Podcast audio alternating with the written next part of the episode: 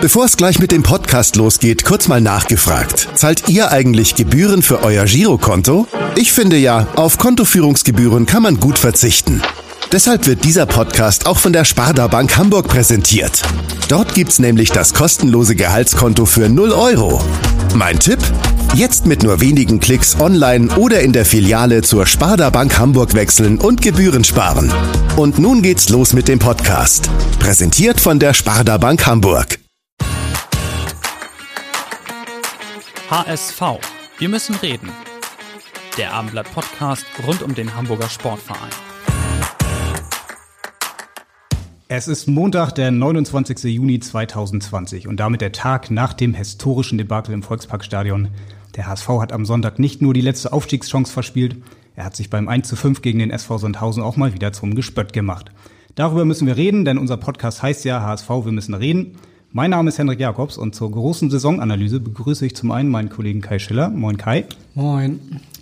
Und zum anderen haben wir uns zum Abschluss dieser Saison zwei bekannte HSV-Experten eingeladen, mit denen wir ausführlich sprechen werden über das, was in den vergangenen Monaten, Wochen und Tagen im Volkspark passiert ist.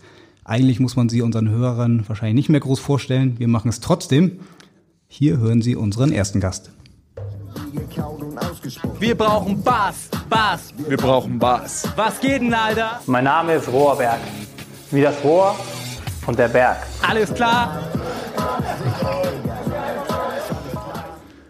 Und wir sagen herzlich willkommen für uns heute vor Ort Jurek Rohrberg, Sky Sport News HD. Danke, moin. ihr wart auf jeden Fall erfinderisch. Ja, kreativ bei YouTube in der Recherche. Jeder hat so seine dunklen äh, Kanäle. ja, das stimmt.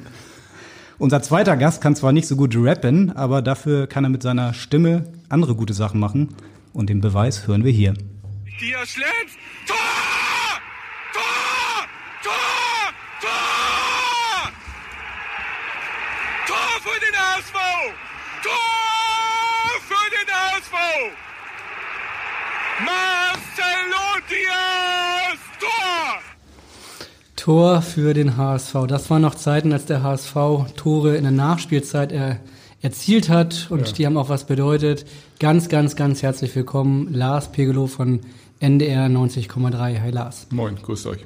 Ja, das Tor von Marcelo Diaz 2015 in der Relegation von Karlsruhe. Kriegst du noch Gänsehaut, wenn du das, wenn du dich selbst hörst? Äh, wenn ich ehrlich bin, ein bisschen schon, ähm, weil ich dann irgendwie sofort dieses, diese Szenerie noch äh, vor Augen habe. Und das muss ich niemandem erklären, der irgendwie mit dem HSV was zu tun hat, was das für ein Tag war. Ja, Jurik hat auch gerade schon die Gänsehaut angedeutet auf seinem Arm. Ähm, damals hat man gedacht, der HSV ist unabsteigbar. Nach dem gestrigen Tag denkt man ein bisschen, der HSV ist unaufsteigbar. Das war das. Sorry. Kein Problem. Jurek, ist der HSV unaufsteigbar? Ja, also wenn man sich die letzten beiden Spielzeiten anguckt, dann ja. Ähm, aber ich glaube, sie waren äh, weder unabsteigbar noch unaufsteigbar. Es fehlt halt am Ende dann irgendwas und ähm, ich glaube für alle Beteiligten, es ist genauso schlimm äh, zu scheitern, wenn es nach oben geht. Genauso wie es in den vergangenen Jahren dann immer darum ging, nicht abzusteigen. Irgendwann trifft es sich mal und vielleicht trifft es den HSV in den nächsten Jahren auch mal wieder, dass sie hochgehen dürfen. Mhm. Vor uns hier auf dem Tisch liegt ja noch so ein kleines Sammelsurium der äh, Überschriften heute. Abendblatt, Bild, Morgenpost. Kann noch mal gucken, ein bisschen der Zusammenbruch. Ist das euer Ernst? Der peinlichste HSV aller Zeiten. Mopo auch ganz kreativ mit einem Auszug aus dem Duden. Äh, Lars, ist der HSV noch zu retten, wenn du das dir so anguckst und dich noch mal in Erinnerung rufst, was da passiert ist? Also was die Saison angeht und die mh, naja, ähm, Ereignisse der letzten Wochen insbesondere, klar, es ist jetzt abgeschlossen, ähm, das hängt in den Kleidern ganz bestimmt und ich habe die Befürchtung, das wird auch noch eine Zeit in den Kleidern hängen. Ähm, also ich bin noch nicht so weit, dass ich da jetzt nach vorne schauen kann in der Hinsicht, dass ich sage, nächste Saison hat das keinen Einfluss, nächste Saison wird es auf jeden Fall besser. Äh, klar nimmt man das jetzt mit. Ich habe ein bisschen Schwierigkeiten mal mit solchen Ausdrücken wie peinlich. Ja, wir reden auch immer noch über Sport und wir reden auch immer noch darüber, dass Menschen äh, auch mit Sicherheit versucht haben, irgendwas zu machen mit den Möglichkeiten, die sie hatten. Das sagt einiges über die Möglichkeiten, die da waren und äh, über die Fähigkeiten. Aber wie auch immer. Ähm, Am Ende war es peinlich. am Ende war es richtig bitter, genau. Und es war natürlich auch blamabel, äh, was der HSV da geleistet hat. Und äh, ich glaube, dass, ähm, das hängt nach. Und äh, was wir dann auch immer so ein bisschen gehört haben, auch in den letzten Wochen, Monaten, dass sich da etwas tun würde, neuer Geist, so ein bisschen, ja, das steht natürlich alles auf dem Prüfstand, ja, das muss man auch ernsthaft hinterfragen. Da kannst du auch als Verantwortlicher nicht sagen, nee, das stimmt alles nicht, es wird schon. Das ist äh, ein ganz, ganz übles Bild, was der HSV da abgegeben hat. Es gab ja tatsächlich viele sehr, sehr, sehr bittere Niederlagen in den vergangenen Jahren. Also ich erinnere mich an einige in München, 08, 29, mhm. jetzt auch in der zweiten Liga, 1-5 gegen Regensburg war auch nicht, 0-5, sorry, war auch nicht, war auch nicht schön. Trotzdem war das gestern so, ich glaube, irgendeine Zeitung hat geschrieben, der tiefste Tiefpunkt. Hm. Jurek, war es der tiefste Tiefpunkt oder geht das, geht das noch schlimmer? Also ich hoffe nicht, aus Sicht der ganzen äh, HSV-Fans, aber es war schon, wenn man sich die Gesamtkonstellation betrachtet, ähm, schon die bitterste Niederlage. Du hast gerade ähm, äh, Pleiten in München angesprochen. Ich finde, beim deutschen Rekordmeister zu verlieren und da auch unter die Räder zu geraten, äh, das hat leider Gottes in der Bundesliga Tradition gehabt für den HSV, aber das ist jetzt nicht so schlimm. Aber bei einem Spiel, wo du möglicherweise äh, im Nachgang sogar nur ein Unentschieden hättest spielen müssen. Gegen Sandhausen? Ja, gegen Sandhausen und du spielst noch zu Hause, klar, auch ohne Zuschauer, aber du hast ein Heimspiel und du gehst so unter, auch von der Art und Weise, wie du auftrittst, dann äh, würde ich sagen, das ist schon die bitterste Niederlage, ähm, die der HSV in den letzten Jahren hinnehmen musste. Und dementsprechend kann man die Saison auch jetzt nicht einfach nur so abhaken. Ich finde, es ist sogar noch deutlich schlimmer als im vergangenen Jahr, weil wenn du dir mal anschaust, wie du oder woran du letztes Jahr gescheitert bist, dann ähm, musst du darüber sprechen, dass du bei Union Berlin verloren hast, dass du gegen Paderborn verloren hast auf der Zielgeraden. Und jetzt hast du am letzten Spieltag fünf Treffer zu Hause gegen Sandhausen bekommen. Da sind nicht nur ein paar Problemchen. Nee, da sind viele Probleme. Ja, ihr wart ja heute alle, oder nee, Jurek, du nicht, glaube ich, im Volkspark, habt da gesehen, wie die Mannschaft äh, sich in den Urlaub verabschiedet hat. Kai, vielleicht kannst du mal erzählen, wie da so die Atmosphäre aussah. Waren Fans da, die sich auch noch möglicherweise Autogramme abholen wollten oder wie sah das aus? Ein ganz paar waren tatsächlich da. Helmpeter war natürlich da, aber auch zwei, drei andere Gestalten, die tatsächlich noch mal ein Foto haben wollten oder ein Autogramm, weil ich erinnere mich, dass als äh, Heuer Fernandes mit dem Auto rausgekommen ist nach ungefähr 20, 30 Minuten, um halb elf ungefähr, da ist er dann nochmal Fenster runter und musste, glaube ich, ein Foto geben. Ähm, Im Großen und Ganzen war es anders, als es früher war. Es gab weder Aufbaustimmung von irgendwelchen Fans, noch gab es, gab es große Proteste, was natürlich auch an Corona lag. Aber es war relativ zackig ging das alles. Ne? Also gegen halb zehn fuhren die meisten vor. Und um halb elf waren fast schon die letzten, nicht ganz, aber fast, äh, waren dann auch schon wieder verschwunden. Also um 10 Uhr war ja das letzte Gespräch in der Kabine. Da hat sowohl Jonas Bold als auch Dieter Hecking nochmal zur Mannschaft gesprochen. Die Leihspieler wurden verabschiedet und äh, dann ähm, war es das halt irgendwie. Damit muss, ist die Saison vorbei. Muss sehr schnell gegangen sein, oder? Weil ich habe deinen Tweet noch gesehen, äh, glaube ich, um 10.25 Uhr, da fuhren schon die ersten Spieler vom Hof. Ja, es ging ratzfatz. Also, ähm, wie gesagt, ich weiß jetzt gar nicht, wer der Letzte war, aber das ging dann so wie im Taubenschlag, zack, zack, zack. Und irgendwie so gefühlt um Viertel vor elf war es auch alles wieder vorbei. Mhm. Es gab hinterher ja noch eine Interviewrunde mit Jonas Bolt, dem Sportvorstand. Jurek, gestern nach dem Spiel hat Jonas Bolt nicht gesprochen. Äh, dafür Marcel Jansen, der Vereinspräsident und Aufsichtsratsvorsitzender, das ist ja auch schon ungewöhnlich. Kannst du mal erzählen, warum Jonas Bolt nach dem Spiel nicht sprechen wollte oder habt ihr ihn gar nicht angefragt? Nein, das hing eher damit zusammen, dass wir Jonas Bolt ja schon im Vorlauf hatten und ähm, dann auch nochmal eine andere Person, die ja durchaus auch eine berechtigte Rolle im Verein hat, nämlich Präsident ist und dazu noch Aufsichtsratsvorsitzender ist, ähm, zur großen und ganzen Thematik zu befragen. Aber auch Marcel Janssen hat in die gleiche Kerbe geschlagen, wie das Jonas Bolt vor dem Spiel gemacht hat. Ähm, kein Populismus, äh, das Vertrauen in den Sport ist groß. Und mein Gefühl war jetzt, dass Jonas Bolt da schon sehr große Entscheidungsmacht hat, was die weiteren Abläufe betrifft. Und ja, wir müssen ja erstmal das hinnehmen, was Jonas Bolt gesagt hat. Er will mit Dieter Hecking weiterarbeiten. Das ist sein erster Ansprechpartner.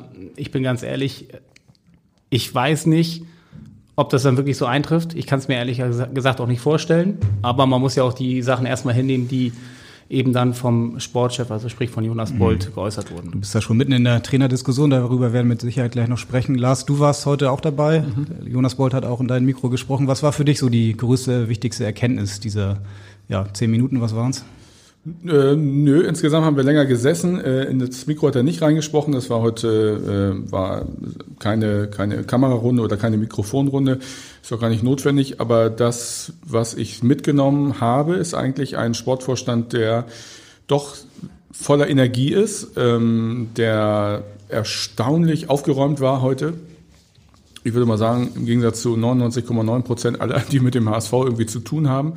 Er hat gesagt, er hat das schon, naja, natürlich sich mit der Szenerie beschäftigt, auch dass es schief gehen könnte und insofern hätte ihn das nicht so hart getroffen. Auf der anderen Seite ist er natürlich auch in der Position, jetzt nicht einfach äh, jammern zu können, sondern er ist derjenige, weil er eben auch noch Vertrag hat, im Gegensatz zu einigen anderen, der jetzt auch die Richtung vorgeben muss. Und äh, ein Grund sicherlich, warum das heute Morgen mit der Mannschaft nicht so lang gedauert hat, war, also wenn der Trainer spricht, was soll der Trainer sagen? Ich soll da sagen, Jungs, ich freue mich auf ein Wiedersehen im August oder so, kann er nicht sagen, weil wir das noch nicht wissen. Und insofern, Jonas Bolt ist derjenige, finde ich, der voran marschieren muss, der das glaubhaft tun muss, der jetzt die Richtung vorgeben muss. Das hat er heute in dem Gespräch äh, versucht äh, zu tun. Das klang auch authentisch für mich.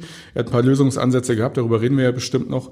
Und was die Trainerfrage angeht, ist das, was Jurek eben sagte, natürlich genau die Devise des Vereins, äh, möglichst mit Dieter Hecking weitermachen. Das ist das, was offiziell bekannt gegeben wird. Und dann wollen wir schauen, ob das auch so kommt. Ne? Mhm, der Vertrag mit Dieter Hecking läuft ja morgen aus, 30. Genau. Juni.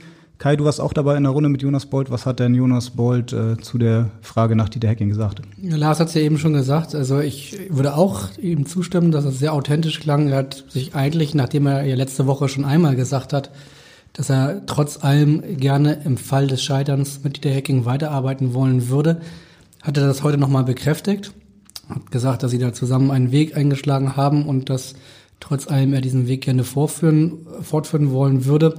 Ähm, jetzt, ist Dieter, jetzt ist Jonas Bolt natürlich äh, ein sehr cleverer Bursche und jetzt könnte man überlegen, was äh, steckt vielleicht dahinter. Aber ich würde es ein bisschen wie Lars sehen, das, das klang für mich schon durchaus authentisch und ähm, ähm, jetzt soll erstmal Dieter Hacking zwei, drei Tage nach Hause fahren, durchpusten, sich selbst überlegen, was er eigentlich möchte. Das hat auch äh, Jonas Bolt heute nochmal betont, weil darauf wird es am Ende des Tages auch ankommen. Dieser Weg, den Jonas Bolt ja immer wieder betont, ähm, muss ja auch ein Weg sein, mit dem sich Dieter Hacking identifizieren kann. Das wird nämlich nicht der gleiche sein wie im vergangenen Jahr. Im vergangenen Jahr war alles auf Aufstieg, also mit großem Risikoeinsatz.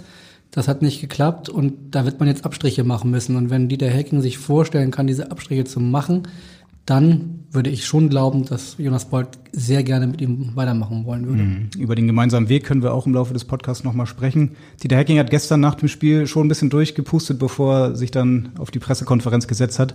Und da können wir nochmal reinhören, was er da gesagt hat zu seiner Zukunft. Ich werde das intern besprechen, wie ich es immer handhabe. Und ähm, da wird sicherlich ähm, das eine oder andere kritisch zu analysieren sein, auch was wir im Trainerstab gemacht haben. Es ist ja nicht nur, dass wir jetzt nur über Spieler reden.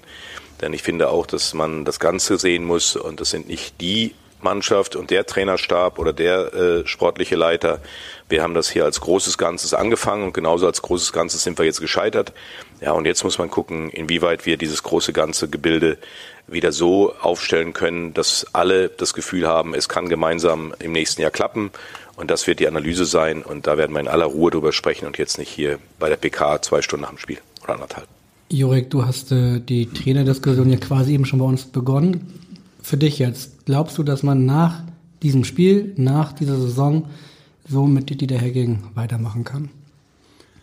Nein, kann ich mir ehrlicherweise nicht vorstellen. Das ist jetzt nicht nur bedingt durch diese bittere Niederlage am letzten Spieltag, ähm, sondern man muss sich das Ganze einmal anschauen, betrachten und vielleicht auch einen Nachsatz ähm, ein bisschen weiter hervorholen, den Jonas Bolt vor einigen Tagen getätigt hat. Da ging es auch um die Zukunft von Dieter Hecking und da hat äh, Jonas Bolt gesagt, es geht immer um die Voraussetzungen in den anstehenden Gesprächen. Was heißt das? Für mich persönlich heißt das, es gibt natürlich einen sowieso relativ engen finanziellen Rahmen für den Aufbau einer neuen Mannschaft. Dieter Hecking weiß natürlich auch, dass eine gewisse Qualität gefehlt hat. Der will also punktuell dann wahrscheinlich auch nochmal Transfers tätigen. Das wird schwierig werden für den HSV. War vorher schon schwer, wird wahrscheinlich jetzt noch schwieriger. Heißt, du musst vielleicht noch mehr auf junge Leute bauen. Wenn wir uns das anschauen, Dieter Hecking ist jetzt kein richtiger Entwickler. Ich finde, er hat die Mannschaft nicht besser gemacht. Er ist jetzt auch kein Mann, der unbedingt auf junge Leute baut, die aufbaut und stärker macht. Klar, es gibt hier und da Ausnahmen. Aber im Großen und Ganzen betrachtet, glaube ich, nach der Art und Weise, wie der HSV gescheitert ist, ähm, sollte man oder ist es gut vorstellbar, dass man da auf dieser Position nochmal wechselt. Ähm, auch wenn ich natürlich grundsätzlich davon äh, ein Fan bin, wenn man versucht, Kontinuität reinzukriegen. Aber beim HSV ist es natürlich nicht so einfach, wenn man sich das große Ziel setzt, Aufstieg und dann ebenso fulminant scheitert. Lars, willst du da direkt einhaken? Was sagst du zur Trainerdebatte? Wäre es vielleicht jetzt auch mal an der Zeit, einen anderen Weg zu gehen, als der HSV ihn in den vergangenen zehn Jahren gegangen ist? Nämlich mit einem konstanten Trainerwechsel? Ja, also wenn äh, ich jetzt die Frage bekäme, würdest du weitermachen mit Dieter Hecking, würde ich sagen, ja. Also ich habe gestern, äh, wie wir alle irgendwie ähm, im Kommentar äh, gesprochen und gesagt, also die, der Gedanke an einen Trainerwechsel, der langweilt mich, ehrlich gesagt. Und das ist auch so. Denn ehrlich gesagt, genau davon, von einem Trainerwechsel, ob jetzt Breitenreiter kommt oder Walter kommt oder Luhukai kommt oder wer auch immer. Äh, Luhukai wäre interessant. Ja, das wäre wär tatsächlich interessant. Aber wir haben so viele verschiedene Arten von Trainern, junge, alte, äh, abgezockte, ein bisschen Burschikose. Ähm, Laptop-Trainer. Laptop-Trainer, aus dem Bauchtrainer, bitte alle, wir haben sie alle gehabt. Wir haben sie in Hamburg alle gehabt. Und was hat sich getan in den letzten zehn Jahren? Mindestens überhaupt nichts. Und deswegen denke ich, dass es tatsächlich an der Zeit wäre, eigentlich mal mit einem Team weiterzumachen und diesem Team dann auch zuzugestehen aus einem ersten Jahr, das schlecht gelaufen ist, wo Fehler passiert sind, gebe ich dir äh, in einigen äh, Bereichen durchaus recht, dass dort dann eben auch die richtigen Lehren gezogen werden können. Ich äh, traue das Dieter Hecking zu, dass er das kann. Ähm, ob er es am Ende macht, das weiß ich nicht. Denn tatsächlich ist ja der Nebensatz gefallen unter gewissen Bedingungen, die Voraussetzungen müssen stimmen. Und da bin ich mir nicht sicher, wenn er tatsächlich fordert oder sich wünscht, dass beim HSV irgendwie fünf Spieler kommen für viel Geld, dann ist er, glaube ich, in der falschen Sportart mittlerweile. Das funktioniert, wird, es wird in Deutschland erst recht in der zweiten Liga nicht funktionieren. Er wird Abstriche machen müssen bei seinem Gehalt mutmaßlich, weil der HSV weniger Etat zur Verfügung hat. Und äh, sicherlich wird es schwierig sein, die äh, Transfers des vergangenen Sommers zu wiederholen. Wobei Jurik ja eben zwei sehr zentrale äh, Punkte angesprochen hat. Ne? Er hat gesagt, aus seiner Sicht hat Dieter Hecking den, die Mannschaft nicht besser gemacht und er hat keine jungen Spieler entwickelt. Das sind natürlich keine guten Voraussetzungen, wenn das so ist, wenn du dem zustimmen würdest, um hier einen Neuaufbau zu starten. Ja, aber da muss man ja, da kann, kann man eine andere Perspektive sehen. Also hat die Jungen nicht besser gemacht, okay. Ähm, wer hat denn immer gespielt? Van Drongelen hat immer gespielt. Es hat äh, Wagnumann oder Jamra haben immer gespielt. Es hat Adrian Fein hat immer gespielt. Es hat äh, Jatta über eine große Zeit gespielt. Jetzt würdest du sagen, okay, wunderbar, passt in mein Beispiel rein, der ist schlechter geworden. So, da waren schon ein paar also junge. Besser sind sie alle nicht geworden. Nein, aber sagen. sind jetzt einzelne Spieler schlechter geworden oder ist aus irgendwelchen Gründen, und ich glaube nicht, dass wir jetzt nur auf dem Fußballplatz danach suchen dürfen, sondern in diesem gesamten Gebilde HSV, ist aus irgendwelchen Gründen die Mannschaft äh, schlechter geworden und ist der HSV wieder an einen Punkt gekommen, den wir auch so häufig erlebt haben in den vergangenen Jahren, dass nämlich immer dann, immer dann, wenn es entscheidende Spiele gibt, dass diese Mannschaft, dieser Verein, so wird das ja wahrgenommen, versagt. Eine Ausnahme haben wir gehört, gerade am Anfang mit Bruno Labbadia. Diaz, da haben die mal über ein paar Wochen und Monate es geschafft, so eine, eine Bubble zu bilden, eine Einheit zu werden und sich aus dem Sumpf herauszuziehen. Das war eigentlich die einzige Zeit in den letzten zehn Jahren, wo das geschehen ist. Luca Waldschmidt würde mir noch einfallen zwei Jahre später. Ja, das mag sein, aber da war der HSV ja eigentlich auch mit, der, mit dem Hals um die Schlinge. Also das ist dann punktuell ja mal gelungen und es ist auch davor gelungen, eine Relegation zu schaffen, aber eigentlich in Fürth haben sie es überhaupt nicht verdient. Noch viel weniger als in Karlsruhe eigentlich in der Liga zu bleiben. Also das, was, das meine ich, dieses, dieses, dieser gefühlte Absturz, dieses gefühlte immer wieder gegen die Wand laufen, äh, wenn es irgendwie um etwas geht. Ich meine, das geht weit über die Trainerposition hinaus. Vielleicht können wir da noch anführen, ich glaube, es ist natürlich, wir können jetzt die Spieler durchgehen, du wirst äh, Beispiele finden mit Amici, wo das nicht geklappt hat, du wirst auf der anderen Seite ja, Spieler haben wie Adrian Fein, die Dieter Hecking ja durchaus also auch gepusht hat. Ja, mhm. Adrian Fein hat als junger äh, Spieler gekommen aus Regensburg ja eigentlich eine zentrale Rolle übernommen. Es ist halt nur die Frage, und ich glaube, das hast du eben auch schon angedeutet, äh, will Dieter Hecking überhaupt? Klar, er hat gesagt, er würde sich gerne, könnte sich das gerne vorstellen, aber wenn er dann wirklich mal die nackten äh, Zahlen auf dem Tisch hat, könnte das durchaus ein K.O.-Kriterium sein, dass er auch sagt, okay, unter diesen Voraussetzungen kriege ich das vielleicht nicht hin, weil natürlich wurmt ihn das auch, dass er es nicht geschafft hat, aufzusteigen. Er hat das nach außen natürlich immer total verteidigt, aber auch er weiß, dass diese Mannschaft einige ja, Schwachpunkte hat, wo man auch mal nachjustieren muss. Ja, und das ist natürlich dann immer auch damit bedingt, welche Spieler kriegst du äh, und von seinem eigenen Gehalt äh, nochmal äh, ganz zu schweigen. Auch da muss er für seine Verhältnisse dann, äh, Verhältnisse dann auch Abstriche machen. Mhm. Also ich sag, ich sehe das jetzt nicht so einfach nur, weil er sagt, ich kann es mir gut vorstellen, dass es dann auch wirklich dazu kommt. In den vergangenen Jahren war es ja auch oft so, dass man dann versucht hat, in der Sommerpause nochmal mit einem Trainerwechsel irgendwie die Stimmung zu verändern. Ne? Bei den Fans nochmal eine neue Euphorie auszulösen, neue Karten zu verkaufen, Mitglieder zu gewinnen. Dann sitzt da ein neuer Trainer auf dem Podium und erzählt wieder, wie, wie reizvoll diese Aufgabe ist, so wie Dieter Hacking das im vergangenen Jahr gemacht hat. Da können wir auch nochmal kurz reinhören. Ein bisschen Ruhe reinbringen, hoffentlich den Erfolg wieder zurückbringen. Das sind die, die Hauptaugenmerke, die wir jetzt angehen werden. Und wie gesagt, ich bin wirklich sehr, sehr glücklich darüber, dass ich heute hier als Cheftrainer beim HSV vorgestellt werde. Und der Reiz lag jetzt wirklich darin, äh, den HSV hier zu übernehmen mit einem ambitionierten Ziel. Das kennt jeder. Ja, und das ist der Reiz, warum ich hier bin. Und das hat mit der Liga überhaupt nichts zu tun. Ich freue mich auf die zweite Liga, weil ich glaube, das ist auch für mich wieder genau das, was ich jetzt brauche. Dieses, dieses Spannungsgefühl, wieder mal von unten was aufzuarbeiten, wieder gestalten zu können, vom ersten Tag an mitzugestalten können und hoffentlich dann erfolgreich gestaltet zu haben am, am was weiß ich, 17. Mai ist, glaube ich, letzter Spieltag, äh, 2020. Das ist jetzt die Aufgabe. Und da habe ich Spaß dran gehabt und das ist das, was mich hier nach Hamburg gebracht hat. Jetzt ist äh, Dieter Hecking, hat er gestern ja selber gesagt, das große Ganze ist gescheitert. Dieter Hecking ist gescheitert, Jonas Bold ist gescheitert, die Mannschaft ist gescheitert. Trotzdem muss man vielleicht auch sagen, Scheitern gehört am Ende des Tages ja auch zum Sport dazu. Und normalerweise war dann eigentlich immer die logische Konsequenz, wenn hier jemand scheitert, dann brauchen wir einen Neustart. Jetzt haben wir Corona gehabt und alle schreien nach so einem Umdenken. Ist das vielleicht auch ein, spielt das vielleicht auch eine, eine Rolle, dass man jetzt umdenken muss und dann mal einen anderen Weg geht und nach einem Scheitern man das nochmal zusammen neu versucht, die Chemie in der Mannschaft, äh, in, im, im Führungsteam zwischen Jonas Bolt, zwischen Dieter Hecking und Michael Mutzel, die stimmt ja. Ja, das ist das, was wir auch immer gespiegelt bekommen. Und das ist sicherlich eine gute Voraussetzung, eigentlich auch immer in der Führung vernünftig zu arbeiten. Das ist völlig klar. Ich weiß nicht, ob das durch Corona, durch Corona jetzt bedingt ist, dass man da vielleicht äh, grundsätzlich anders denkt oder so.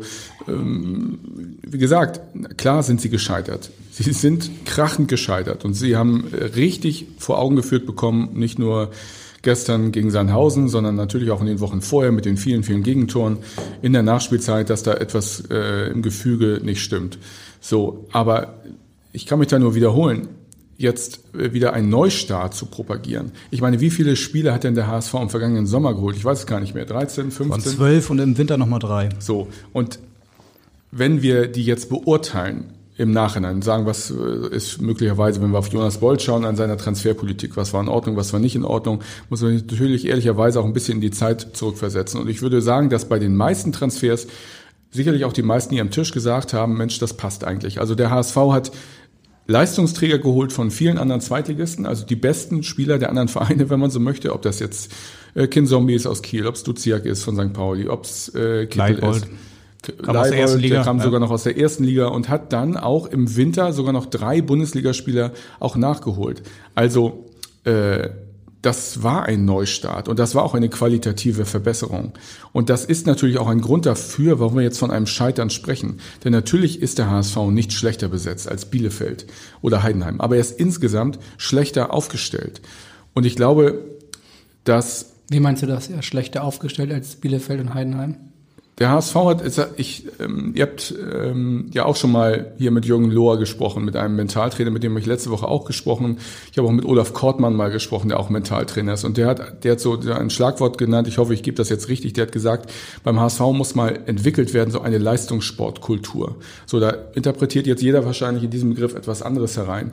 Meine Wahrnehmung vom HSV ist kurz gesagt, dass der HSV in den letzten Jahren eigentlich immer nur im Katastrophenvermeidungsmodus war. Also in die Saison reingegangen ist und alles andere als äh, beispielsweise die Zweitligameisterschaft oder dann äh, Platz zwei und der Aufstieg ist eine Katastrophe. So, und es geht nur darum, das zu vermeiden. Ich bin mir nicht, bin mir nicht mal sicher, ob man sich über einen Aufstieg gefreut hätte. So, und die andere Perspektive wäre einfach auf ein Ziel positiv mal hinzuarbeiten. Aber das hat der HSV über Jahre eigentlich in seiner Kultur nicht gepflegt, sondern äh, immer nur den Krisenmodus gelebt. Und wenn wir ehrlich sind und ganz weit zurückschauen, dann waren selbst die erfolgreichen Jahre, als der HSV noch im Europapokal war, eigentlich immer Krisenjahre. Der HSV hat niemals, niemals das Halbfinale erreicht, sondern hat immer das Finale verpasst. Das meine ich. Okay. Wenn man sich jetzt aber die Saison nochmal äh, in Erinnerung ruft, gerade die Hinrunde, das war ja schon eine richtig gute Phase. Ne? Da waren alle euphorisiert, begeistert. Gerade das 6 zu 2 gegen Stuttgart war aber so der lange? Höhepunkt aber dieser auch, nicht Phase. so, aber auch nicht so lange. Also auch da in der Nachbetrachtung ist man natürlich immer schlauer. Aber wenn wir uns mal angeschaut haben, wann hat der HSV funktioniert am Anfang? Und dann gab es irgendwann einen Zeitpunkt, wo die Gegner sich darauf eingestellt haben. Ja, dann war er auf einmal entzaubert. Ja, so. Hat, man könnte auch böse sagen, der HSV hat keine Lösung mehr gefunden gegen Mannschaften, die selber eine Idee hatten, den HSV zu bespielen. Und dann war es das auch. Also der HSV hat davon gelebt, zweimal eigentlich gut zu starten. Und nach Corona, wenn man sich das mal anschaut, auch mit diesen ähm, häufig zitierten vier Gegentreffern in der Nachspielzeit, auch das ist ja irgendwann dann kein Zufall mehr. Deswegen, Auch vor Corona schon, ehrlich gesagt. vor Corona auch schon, ja. Und ähm, was du gerade angesprochen hast, Lars, grundsätzlich bin ich da bei dir, dass, dass es eigentlich immer nur darum ging, irgendwie das Feuer zu löschen und äh, also du, du bist, du hast gar nicht das Gefühl gehabt, du baust ein stabiles Gebilde auf, sondern du guckst irgendwie nur, dass kleine Brände gelöscht werden. Aber, und das ist wiederum aus meiner Sicht dann auch ein Fehler der Verantwortlichen, jeder, der ja hier antritt, sagt ja im Grunde genommen drei Sachen. Das ist ein großer Verein. Hamburg ist ein Brett. Äh, ja, Hamburg ist, Hamburg ist ein Brett, genau. Gistol war das, ne? Genau. Ähm, also Hamburg ist ein großer Verein. Äh, ich, ich trete hier an, um aufzusteigen. Oder äh, schlimmste, schlimmste Variante drei war damals, eigentlich gehört der Verein doch in das internationale Geschäft. So. Und ich Ein weiß gar nicht, Riese, der schlafende Riese ja, kommt. Und ich weiß gar nicht, ob das irgendein verantwortlicher oder ein Fan äh, übel nehmen würde, wenn er sagt, also wir müssen jetzt mal schauen, dass wir uns in der zweiten Liga vielleicht erstmal zurechtfinden. Ähm, natürlich würden wir lieben gerne oben mitspielen, aber es kann auch sein, dass wir ein, zwei Jahre mal Platz 5, 7, 8 spielen, aber dafür bauen wir junge Spieler auf. Und dann, wenn du nach oben stolperst, ja, dann kannst du es ja immer mitnehmen, das ist ja kein Problem. Aber ich glaube, diese Herangehensweise, wir haben den O-Ton von Dieter Hecking ja gerade äh, gehört, ein bisschen Ruhe reinbringen, ja, das ist ja so Dieter Hacking-Style. Ich, ich mache das schon und ihr, so, er suggeriert ja so ein bisschen, ihr, ihr lasst mich mal machen. Ich, ich habe das schon drauf, ich mache das schon. Und dann natürlich das Ziel kennen wir alle. Er hat das ja nicht mal ausgesprochen, weil es ja jeder weiß.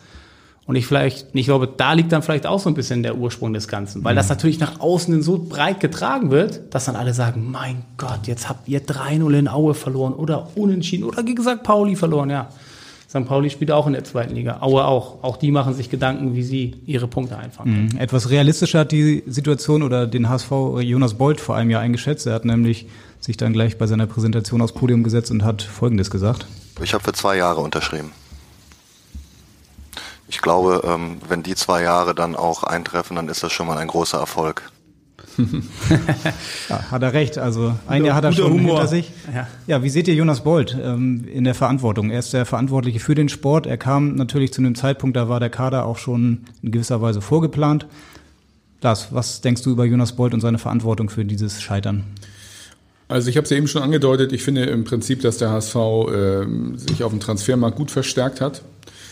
Im Sommer im Rahmen der Möglichkeiten und ich finde, dass sie auch im Winter gut nachgelegt haben. Das hat mir gut gefallen. Mir hat heute, äh, also mir hat nicht gut gefallen, wie einige Spieler sich dann entwickelt haben.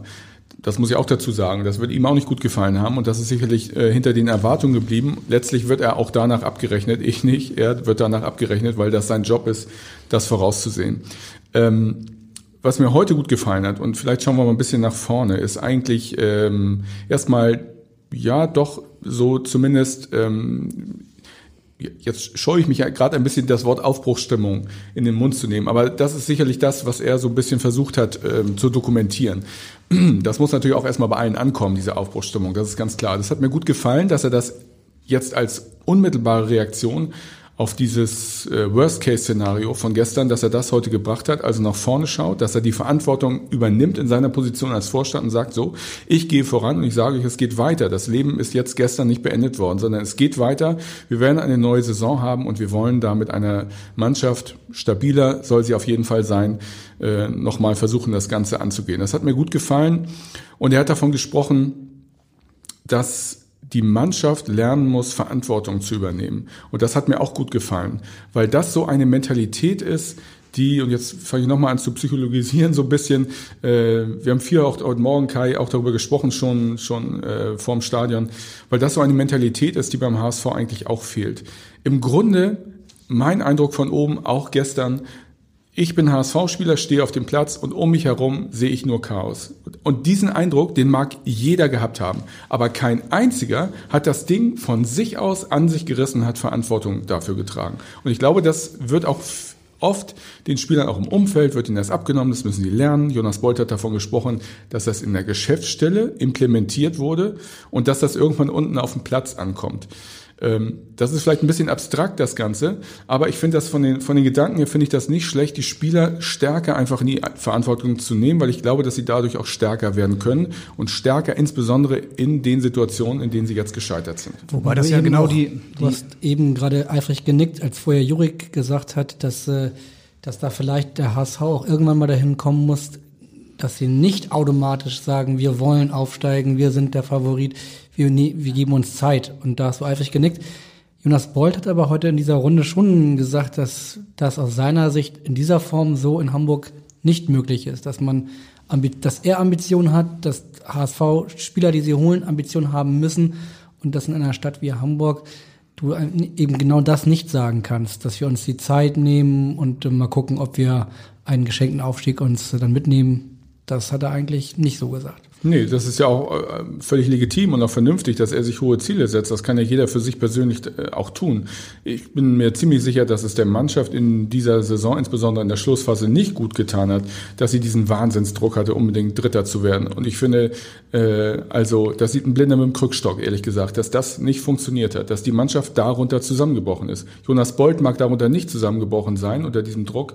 Das kann schon sein. Seine Aufgabe ist es jetzt, die Mannschaft zusammen mit dem Trainer und mit wem auch immer, Mentaltrainer, was weiß ich, ist ja auch nur ein Puzzlesteinchen, mit dem Rüstzeug auszustatten, im nächsten Jahr dann, wenn sie den Anspruch hat, dem auch gerecht zu werden.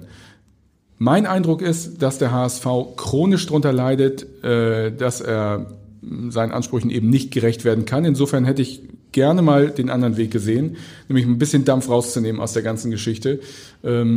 Niemand schreibt das vor. Es ist nicht, steht nicht im Grundgesetz und es steht auch nicht in der Bibel, dass der HSV aufsteigen muss. Der HSV hat es selbst in der Hand, sein Ziel zu bestimmen. Ich könnte jetzt sagen, es steht im Leitbild, dass der HSV sich unter den besten fünf Mannschaften äh, Deutschlands Da steht so einiges. ja. das ist Vergangenheit.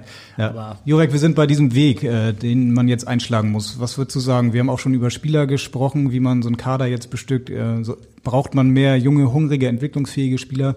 Oder braucht man dann doch jetzt diese erfahrenen Recken, die diese Mentalität vielleicht mitbringen, die auch schon mal was erlebt haben, die diesen ja, mentalen Herausforderungen in Hamburg auch gerecht werden? Das hängt ja auch immer mit zwei Faktoren zusammen. Zum einen, wer ist der Trainer? Weil du musst natürlich schon gucken, dass der Trainer auch diese Spieler äh, haben möchte und auch am besten, im besten Fall sogar eine Idee hat, wie er mit denen arbeiten kann.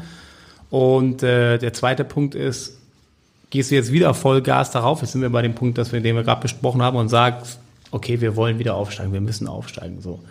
Oder sagst du vielleicht auch, okay, wir haben jetzt finanziell nochmal einen Abstrich gemacht, das ist das dritte Jahr in Folge in der zweiten Liga, äh, wir müssen mal ein bisschen Dampf rausnehmen.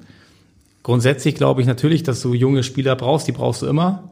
Ähm, du musst auch dahin gehen oder da, so dahin kommen, dass du so einen Spieler wie Wagner mal ein bisschen besser machst, ein bisschen ausbildest und ihn dann irgendwann verkaufst, dass du auch mal Abgänge hast, wo du ein bisschen Geld einnimmst. Aber im Großen und Ganzen brauchst du einfach, ein, äh, und das hat dem HSV auch gefehlt, du brauchst eine stabile Achse. Das heißt also angefangen von Torwart, Innenverteidiger, vielleicht ein Sechser, Zehner und dann auch ein Stürmer. Und wenn du dir die letzten Wochen anguckst, dann hast du da einen Pollersbeck gehabt, der, nachdem er überraschend spielen durfte, vernünftig agiert hat. In der Innenverteidigung müssen wir relativ lange suchen, bis wir da Stabilität finden. Auf der 6 ist Adrian Fein brutal weggebrochen. Das ist gar kein, das ist gar kein Verbrechen, aber das ist leider so gewesen. Aaron Hunt hat sich so ein bisschen gefangen, aber war natürlich auch über die gesamte Saison gesehen ständig verletzt und natürlich nicht auf einem Niveau. Und vorne hast du Poyan Polo gehabt, der dir die Tore macht. So, und wenn du das schaffst, dass du da wirklich eine Achse aufbaust, die mit ein bisschen Glück dann auch besteht und auch zusammenhält, dann ist es auch einfacher, daneben junge Spieler aufzubauen. Da, aber genau das hat man doch versucht. Ne? Man hat Hinterseher geholt, einen erfahrenen Zweitligastürmer, der vorne die zentrale Achse sein sollte. Man hat Kin Zombie fürs Mittelfeld geholt als zentrale Achse, dann noch Harnik dazu. Ich meine, wie viel Erfahrung hat Martin Harnik? Also das hat alles irgendwie nicht geklappt. Dieter Hacking ist jemand, der eigentlich genau solche Spieler mag, oder? Also ist die Frage so. Ja, die Idee, also die Idee kritisieren wir ja, glaube ich, auch gar nicht. Lars hat es ja vorhin angesprochen. Die Transfers grundsätzlich waren ja waren ja okay. Also Im Nachgang kann man mal sagen, oh, der hat nicht funktioniert, der hat nicht funktioniert, aber ich glaube, es gab kaum böse Stimmen, die gesagt haben, Mensch, was wollt ihr denn mit Harnik, was wollt ihr denn mit Kinzombie? Nein, das war ähm, auch unter anderem von Ralf Becker schon sehr gut vorbereitet. Die Kunst ist es ja, diese ganzen verschiedenen Spieler, dieses komplexe äh, Team dann auch zusammenzubringen. Und das hat Dieter Hecking nicht geschafft. Aus verschiedenen Gründen. Aber er ist nun mal der Cheftrainer. Natürlich ist auch Jonas Bolt damit verantwortlich für. Klar, die agieren als Duo. Aber der Trainer hat es aus vielerlei Gründen halt nicht geschafft, die Mannschaft so beisammen zu halten. Dass natürlich Verletzungen und sowas, so weiter auch dazu kommen. Ähm, das weiß ich auch. Mhm. Wir reden jetzt ja eigentlich ziemlich viel über Jonas Bolt und über Dieter Hacking mhm. und ein bisschen über die Mannschaft. Ähm, welche Rolle könnte oder sollte denn vielleicht sonst ähm, auch Michael Mutzel vielleicht ein bisschen mehr spielen? Also das ist ja eigentlich ein großer Fan von diesem Weg, junge Spieler zu holen, die einzu einzubauen in so ein Konstrukt. Der hat sich sehr stark für Amici, ähm, der hat sich sehr für Amici stark gemacht. Kann man sagen, ist gescheitert. Andererseits hat Amici natürlich auch kaum Chancen bekommen ähm, der würde ja schon sehr gerne mehr von diesen hochtalentierten jungen Spielern holen. Und da ist halt dann die Frage, kann man das mit Dieter Hacking machen oder kann man das nicht? Wie ist eure Meinung dazu? Meine Meinung ist, dass es zwingend erforderlich ist, dass, also eigentlich kann ich mich da nur anschließen, äh, was Jurik gesagt hat, du brauchst eine Achse. Und ähm, jetzt kram ich jetzt nochmal das Recht des Ältesten hier am Tisch, nochmal in der Vergangenheit der HSV hat im äh, Jahr Jetzt muss ich überlegen, 2003 einmal den UEFA-Pokal erreicht. Kurt Jahre war der Trainer. Und es war wirklich keine gute Mannschaft. Die ist Fünfter geworden. Ja, ja, da ging es dann, da ging es dann bergab. Aber in dieser Saison, wo sie Fünfter wurden, da spielten im zentralen Mittelfeld eine überragende Doppelsechs, Colin Benjamin und Marcel Maltritz. Und die sind für ihren Trainer und für alle anderen sind die durchs Feuer gegangen. Äh, Zwei super Typen, ich grüße Sie herzlich, sollten Sie das hier hören. Aber das waren natürlich. Die hören das immer. Genau, gehe ich von aus. Aber das waren natürlich, sag ich mal, die waren so von der Qualität, waren sie ein Tick hinter Iniesta und Xavi, würde ich sagen. Und der HSV. Ganz leicht, ja. Auf der Playstation. Und der HSV äh, hat es in dieser Situation gepackt mit ganz anderen Eigenschaften eigentlich und mit einem mannschaftlichen Zusammenhalt und mit einem Willen und das hat halt gepasst. Insofern äh, kann man es halt auch nicht immer am, am, einzelnen Spieler festmachen. Ich finde trotzdem, dass äh, dieses ähm, Beispiel Amici, daran kannst du schon so ein bisschen die Situation betrachten. Auch wir haben ja gesagt, Mensch, super, ein Talent und äh, aus England und mh, hm, der hat eine Qualität und das konnte man ja auch im Training erkennen. Jetzt ist jetzt immer die Frage, liegt das am Spieler selber? Liegt das vielleicht auch am Trainer? Du musst dir nur bei den, also aus Sicht der Verantwortlichen im Klaren sein, wenn du solche Spieler holst, musst du sie auch fördern. Und Dieter Hecking hat ihn jetzt einmal eingewechselt. Wir wissen alle, wie das war gegen Kiel. Es war ein äh, denkbar ungünstiger Zeitpunkt, den Jungen einzuwechseln. Und danach war er auch sofort genauso schnell wieder weg, wie er auf einmal da war. Und ich glaube, wenn du dir als äh, Jonas Bolt oder auch als Mutzel, weil du es gerade angesprochen hast, dich dafür entscheidest, solche Leute zu holen, die ja sogar Geld kosten, dann musst du die halt auch fördern. Und äh, bei anderen Vereinen, da kann man zahlreiche Beispiele nehmen. Also wenn wir jetzt mal ganz weit in die Bundesliga schauen, wo, was Freiburg jedes Jahr macht, die, die haben halt viele junge Leute und lassen viele junge Leute spielen. Und von den vier, fünf, sechs, die sie mitnehmen, schaffen das zwei, sich durchzusetzen. Dann verkaufen sie die vielleicht sogar und dann fangen sie wieder danach das äh, nächste Jahr damit an, die einfach wieder zu bringen. Und beim HSV war es jetzt oft zuletzt so, dass man abgehalfterte Profis geholt hat. Das hat man dann irgendwann auch gemerkt. Jetzt wollte man, also wenn man Leute holen, die vielleicht so ein bisschen Erfahrung mitbringen. Es ist halt das Problem. Ich glaube, Michael Mürze selber, der hat natürlich ein super Auge und der hätte noch zahlreiche andere Spieler. Die Frage ist nur, will der Trainer diese Spieler auch haben oder kann der Spieler, äh, kann der Trainer diese Spieler auch entwickeln? Und ich glaube, bei Dieter Hacking ähm, ist das so ein Mischmasch. Der hat hier und da junge Leute, die er auch bringt, die er auch spielen lässt. Aber für die Jordan Weiterentwicklung. zum Beispiel, ne? den fand er ja auch richtig gut. Wollte Wagnermann hat gespielt, ja. Ja gut, aber wann hat Wagnermann gespielt? Wagnermann hat gespielt, nachdem er die, die Medaille bekommen hat. Vorher hat er nie gespielt. Ja, das ist also das. Aber Wagnermann hat dann noch gespielt eine Zeit lang und hat das auch ähm, untermauert mit guten Leistungen. Der hat ja wirklich auch ein paar gute, gute Spiele gemacht. Also wenn Amici so spielt wie nach seiner Einwechslung, dann ist es natürlich auch schwierig, den, äh, den nochmal zu bringen. Ich meine, der war ja noch lange verletzt. Lass doch mal äh, abwarten, was dann vielleicht passiert nächstes Nein, nee, das ist, also ich will jetzt auch gar nicht sagen, das ist ja klar. Ich meine, Hacking wird den aufstellen, wenn er gut ist und wenn er nicht gut ist, wird er, ist ja klar. Der wird den jetzt nicht irgendwie äh, was Persönliches gegen den gehabt haben. Ich sage nur von dem, von dem Kurs, den man mhm. einschlägt, Da kann man sagen, okay, also holen wir uns nochmal zwei, drei solche Spieler, ja, und äh, sind uns dann bewusst, dass wir vielleicht in, in der zweiten Liga möglicherweise nicht die nötige Erfahrung haben oder auch mal Spiele verlieren, weil wir einfach naiv agieren, weil wir vielleicht auch jugendlich äh, stürmisch sind. Aber haben wir dann vielleicht eine geile Mannschaft, die nach vorne spielt, die wild ist und die irgendwie so, die sind natürlich auch noch ganz griffig, die sind viel griffiger als Martin Haneken, Aaron Hunt oder die Jungs, die halt schon ein bisschen länger dabei sind. Und ich glaube, da muss man sich einfach in diesem Trio darüber im Klaren sein. Michael Mutzel, das sage ich so, wie ich es denke, ähm, wird da ein bisschen manchmal, äh, wie soll ich sagen, überstimmt.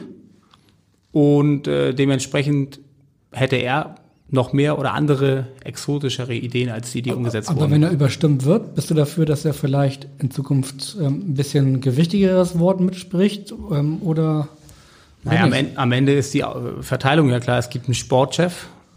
Er ist der Kaderplaner oder Sportdirektor, je nachdem, wie man es bezeichnen will. Er ist der Sportdirektor. Das Ja. ist schon ein Ja. Titel, der eigentlich eine gewisse Wichtigkeit äh, Klar, aber trotzdem ist sein Vorgesetzter der Sportchef. Und dann hast du noch den Trainer und die drei besprechen sich. Und wenn der Sportchef beispielsweise einen Spieler anders einschätzt und der Trainer vielleicht auch anders einschätzt, dann spielt das keine Rolle, ob der Sportdirektor denjenigen gut findet. Deswegen, das ist aber ein ganz normales Prozedere wie überall woanders auch. Ich glaube, da geht es um die Grundausrichtung. Das habe ich ja eben auch gesagt. Was hast du für einen Trainer und welche Spieler willst du für den Trainer holen? Also das ist halt einfach darüber, Jonas Bolt hat sich ja klar positioniert. Wenn sie dann in der Konstellation weitermachen, dann müssten sie wahrscheinlich ein paar alte Hautigen holen. Vielleicht sogar für die Verteidigung, dass sie stabil hinten stehen. Und vorne flinke, bewegliche Spieler, die dann eben auch Tore erzielen können. Ich meine, Poyan Palo hat auch nicht jedes Spiel ein Feuerwerk abgebrannt, aber der hat die Dinger halt einfach reingemacht. Wir sind da jetzt sehr viel im Sportlichen. Lass uns nochmal auf den gesamten HSV gucken. Es gab in der Hinrunde den Fall Baccariata. Der hat ja den gesamten Verein äh, nach außen hin extrem stark geprägt. Der HSV hat Zusammenhalt demonstriert. Ähm, In dieser Phase war der HSV auch sehr erfolgreich. Was würdet ihr sagen? Hat dieser Fall den, den, den HSV in der Phase im, im ersten Saisondrittel so getragen, dass dadurch vielleicht diese Stärke zustande gekommen ist?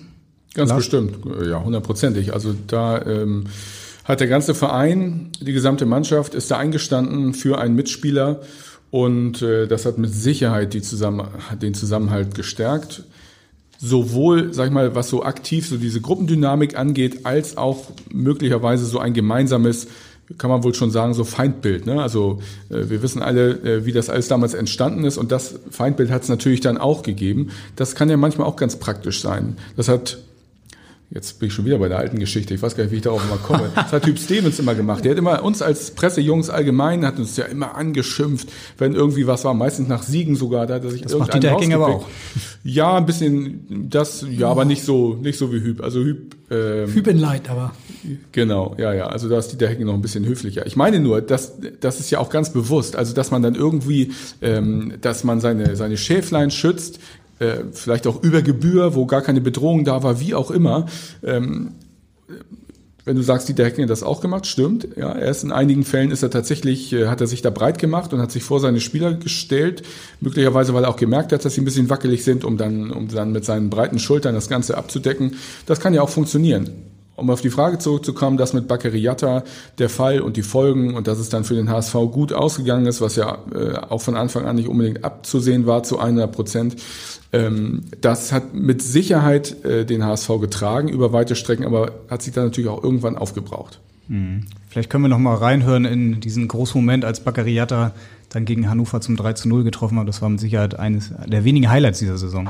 Jatza mit dem zweiten Ball und der absoluten Willensleistung. Bakeri Jatza, was hat's auf den armen Kerl eingeprasselt in letzter Zeit? Und hier entlädt sich mal alles.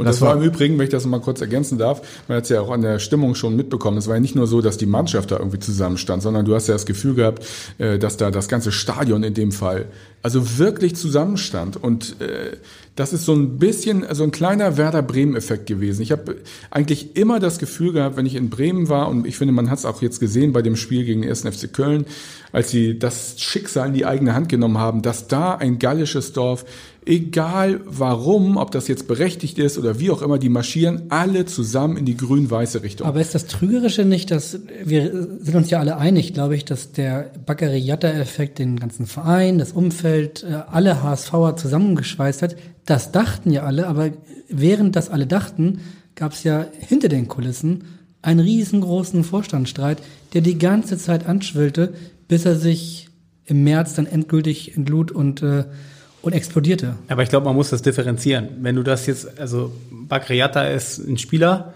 und äh, die Mannschaft und der Trainer und der Sportchef, ja, die sind da noch mal, die sind da noch mal enger zusammengerückt. Darum geht es so, dass, dass natürlich in der Vorstandsebene dann ein Streit entfacht ist und ähm, ja, das war, das war halt so, aber das hätte die Mannschaft nicht tangiert. Aber was die Mannschaft symbolisiert hat, und da war auch Dieter äh, Hacking maßgeblich für verantwortlich, war einfach, das ist einer von uns. Der wird nicht angegangen, der wird geschützt. Ähm, und das haben wir, ich kann das noch, äh, habe das noch genau vor Augen, als er dieses Tor gemacht hat.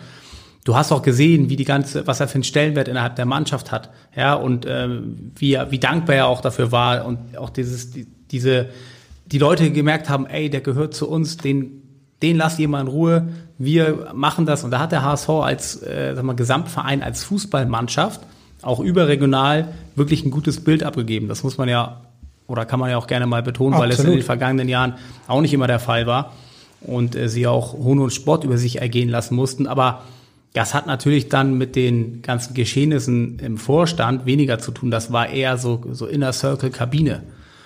Aber das kann dir natürlich auf Dauer dann auch keine Punkte bringen. Also das bringt dir natürlich einen gewissen Zusammenhalt. Aber wenn du dann zwei, drei brutale Rückschläge hast, dann äh, kann dich das das kann ich vielleicht mal so zwei, drei, vier, fünf Spiele tragen, aber nicht über eine ganze Saison. Ich erinnere mich noch damals, ein Journalist, ich will ihn nicht nennen, aber er hat gesagt, dieser ganze Fall, er hat das Gefühl, das könnte so der Wendepunkt der HSV-Geschichte sein. So wie der HSV sich präsentiert, so wie die Mannschaft auftritt.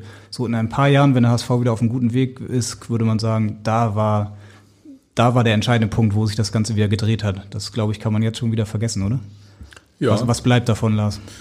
Davon bleibt auf jeden Fall ähm, die Erinnerung daran, wie so ein Zusammenhalt auch mal wirken kann und funktionieren kann und mit Sicherheit auch ganz großer persönlicher Rückhalt für einen jungen Mann in einer Notlage. Das bleibt hängen. Ich finde, das bleibt tatsächlich jetzt auch noch hängen, aber der Einfluss natürlich auf die sportliche Entwicklung in der Saison, den, äh, den durfte man sicherlich so nicht überschätzen. Aber wenn das, ähm, und da sind wir uns glaube ich einig, dass, dass das positive Erlebnis dieser Saison war, dann, ähm, um jetzt wieder den Bogen zu der Vorstandskrise zu, zu finden, dann war das ja wieder so ein typischer HSV-Moment, dass, äh, dass man dachte, okay, jetzt haben wir eine Corona-Krise und mitten in der Corona-Krise äh, kommt da ein Vorstandsstreit um die Ecke, wo dann plötzlich der Vorstandsvorsitzende gehen muss. Da dachte man noch vorher, wenn das einem Verein passiert, jetzt würde man vielleicht sagen, entweder Schalke oder dem HSV. Ja, aber das ist vielleicht auch ein bisschen zu einfach. Ja, also ähm, es gibt ja immer eigentlich, äh, es gibt also Trainerwechsel gibt beispielsweise Trainerwechsel. So, die gibt's ja immer mal. Es gibt Vereine, da geschieht das häufiger. In Hamburg zum Beispiel, dann gibt's Vereine, da geschieht das seltener, die sind dann in der Regel auch erfolgreicher und so. Und im Einzelfall ist das sage ich mal, hat das einen, manchmal einen langen Hintergrund irgendwo, eine lange Geschichte, wo irgendetwas knatscht und hakt und man sich dann entscheidet, okay, an der Stelle passt es nicht mehr. Oder, und das erleben wir auch zu häufig, äh, allzu häufig, es sind so, wie soll ich sagen, so Kurzschlussreaktionen oder solche, solche Havariegeschichten oder so Rettungsdinger, so kurz vorm Ende, wo man nochmal versucht, irgendwas hinzubiegen, was kein Mensch weiß, ob es in der Konstellation klappt oder nicht. Also Kurzschlussreaktionen. Und genauso betrifft das natürlich auch Personalentscheidung im Vorstand. Ich bin mir sicher, dass diese Personalentscheidung eine war, die fällig war. Denn die personelle Konstellation mit Jonas Boll, Frank Wettstein und Bernd Hoffmann war so nicht tragfähig. Ob man am Ende Hoffmann raussetzt oder sich für eine andere personelle Konsequenz entscheidet, das äh, wiederum äh, ist offen eigentlich. Also man hätte auch einen anderen Weg gehen können. Aber das passte nicht zusammen. Insofern finde ich das in dem Fall konsequent, dass hier eine Entscheidung getroffen wurde. Und ich finde es äh, dann zu einfach äh, zu sagen, in dem Fall, es war typisch HSV. Es war unglücklich vom Zeitpunkt. Ich glaube, das können wir alle unterschreiben, aber dass dieses Problem, also das Problem hat ja, war ja schon hinter den Kulissen, das ist ja dann auch irgendwann, haben ja zumindest alle Leute, die ein bisschen enger was mit dem HSV zu tun hatten, auch mitbekommen. Und dass die Corona-Krise dann kommt, das konnte ja keiner voraussehen. Also normalerweise wäre das so gewesen, dass sie das innerhalb der nächsten drei, vier Wochen, wo das, das Thema dann hochkam, irgendwie auch geklärt wurde. Und dann hätten die ganz normal die, normal die Saison weitergespielt. Jetzt kann man natürlich als HSV-Kritiker sagen, Mensch, und das ist der erste Verein, der in der Corona-Krise, wo alle irgendwie solidarisch sein wollen und zusammenhalten wollen, dann ihren Vorstand rausfeuern. Das war eine Verkettung unglücklicher zeitlicher Umstände, aber ich glaube, es war der richtige Weg, ähm, sich da zu trennen. Und da war ja auch dann im Vorstand erstmal kein weiteres Feuer. Die einzigen Probleme, und das habe ich ja auch selber auch immer äh, so verkauft, war ja, dass der HSV einfach keine Punkte geholt hat und sich eigentlich unnachahmlich selber geschlagen hat, weil sie immer wieder super Ausgangslagen hatten, sogar am 34. Spieltag und die halt auf dem äh, Tablett serviert nicht genutzt haben. Ich erinnere mich noch an die Mitgliederversammlung im Januar, ich weiß nicht, ob ihr da wart. Da war dieses Thema Jatta und Hoffmann und der ganze Vorstandsstreit überhaupt kein Thema. Da hatte man eigentlich den Eindruck, da wird so ein bisschen eine heile Welt präsentiert. Also ich kann mich erinnern, Bernd Hoffmann hat dann Dieter Hacking gelobt und Dieter Hacking hat Jonas Bolt gelobt und äh, ich glaube auch medial war hinterher so die Stimmung, mh, hm, da ist tatsächlich eine Einheit. Zeigt dann aber auch irgendwie wieder, dass beim HSV oft irgendwie auch so eine, so eine Scheinwelt vorgelebt wird, oder? Nach außen hin. Und das dann eigentlich hinter den Kulissen doch dann wieder ganz anders zugeht. Was denkt ihr? Märchenstunde. Ja. Aber das ist doch, also sind wir ganz ehrlich, ist es nicht bei allen anderen Vereinen auch so? Klar. Also, das ist die Frage, ne? Ja, ich, also beim HSV ist es in der Vergangenheit oft so gewesen, dass halt mehr rausgekommen ist als bei größeren Vereinen. Und wenn du natürlich zwischendurch mal einen Titel holst, äh, jetzt mal mit dem ganz großen Vergleich Bayern München, dann äh, sind diese, ist dieses Theater hinter den Kulissen dann auch so salonfähig, dass man sagt, das gehört dazu und das sind Reibereien und dadurch werden die nur besser. So und beim HSV hast du halt nun mal keine Titel und äh, steigst ab, beziehungsweise vergeigst den Aufstieg, dann kriegt sowas natürlich viel mehr Gewicht. Ich glaube, in den ganzen Vereinen, das ist ja auch so ein politisches Geschachere, ist es gerade auf den Vorstandsebenen so, dass in einer Konstellation, wo drei Leute sind, ist eine schlechte Konstellation. Dann sind immer zwei gegen ein. Das ist oft so und das ist, glaube ich, kein Phänomen, was man nur beim HSV vorfindet. Wobei jetzt ja nochmal überlegt wird, ob man in diesem Sommer jetzt wieder auf drei erhöhen sollte oder nicht. Das letzte Wort ist da auch noch nicht gefallen. Ja, also ich finde persönlich die Konstellation von drei Leuten immer unglücklich, weil in der Regel bei, bei drei Leuten halt einer dann immer schlecht aussieht, aber oder. Wenn sie sich uneinig sind. Ja, zumindest sich zwei Leute verbünden, um das mal so zu formulieren. Aber, aber gibt, es, gibt es denn die perfekte Konstellation? Also beim HSV hatten wir ja in Bert Hoffmanns erster Amtszeit äh, vier Leute im Vorstand und da war es dann im Grunde so, dass durch, äh, durch Katja Kraus eigentlich also die Mehrheit äh, vorbestimmt war bei Bernd Hoffmann sozusagen mit, mit der mit der Stimmmehrheit, die er hatte.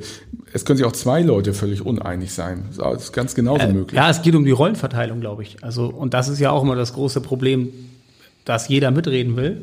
Und wenn du eine klare Rollenverteilung hast, also dass jemand ganz klar wirklich nur die Finanzen macht und mit seiner Finanzexpertise äh, dann irgendwie seine Einordnung demjenigen mhm. weitergibt, der sich dann darum kümmert, wen man sportlich auswählt, also sprich, was man für Transfers macht, dann kann das schon ineinander greifen. Dass es da immer ja, Reibereien und kleine Streitigkeiten gibt. Das ist ja in jedem normalen Beruf, in jeder normalen Branche üblich.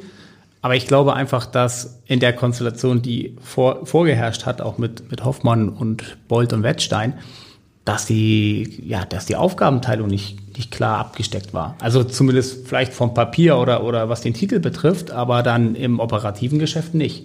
Vor allen Dingen haben sie kein Vertrauensverhältnis miteinander. Und wenn das nicht da ist, dann kannst du, äh, dann kannst du natürlich auch irgendwann keine Entscheidung mehr vertreten, die, wo, ja, wo du vielleicht nicht die Mehrheitsmeinung hattest. Das funktioniert dann nicht und äh, das ist aber zwingend erforderlich. Wenn das nicht möglich ist, dann hat die gemeinsame Arbeit mit den drei Leuten eben keinen Sinn. Das war ja gerade der Hintergrund der Trennung. Aber beim Vertrauensverhältnis, wenn wir da einmal einhaken, dann müssten wir jetzt eigentlich, müsste der HSV jetzt ja eigentlich besser aufgestellt sein, als es im vergangenen Sommer war, weil ein Vertrauensverhältnis in der Führung, Vorstand, Bold mhm. Wettstein, aber auch darunter mit Mutzel, was wir schon gesagt haben, mit dem Trainer, das ist ja völlig gegeben. Es gibt äh, nicht mehr diese, dieses Misstrauen untereinander, wie es ja eigentlich lange Zeit vorher der Fall war. Das muss ja. ja eigentlich positiv stimmen. Wenn das so ist, dann ist es natürlich positiv. Das ist eigentlich die Basis dafür, ob du zwei oder drei oder sieben Leute im Vorstand hast, dass das Vertrauensverhältnis da ist, dass man sich aufeinander verlassen kann. Klar, absolut. Und das ist dann auch das,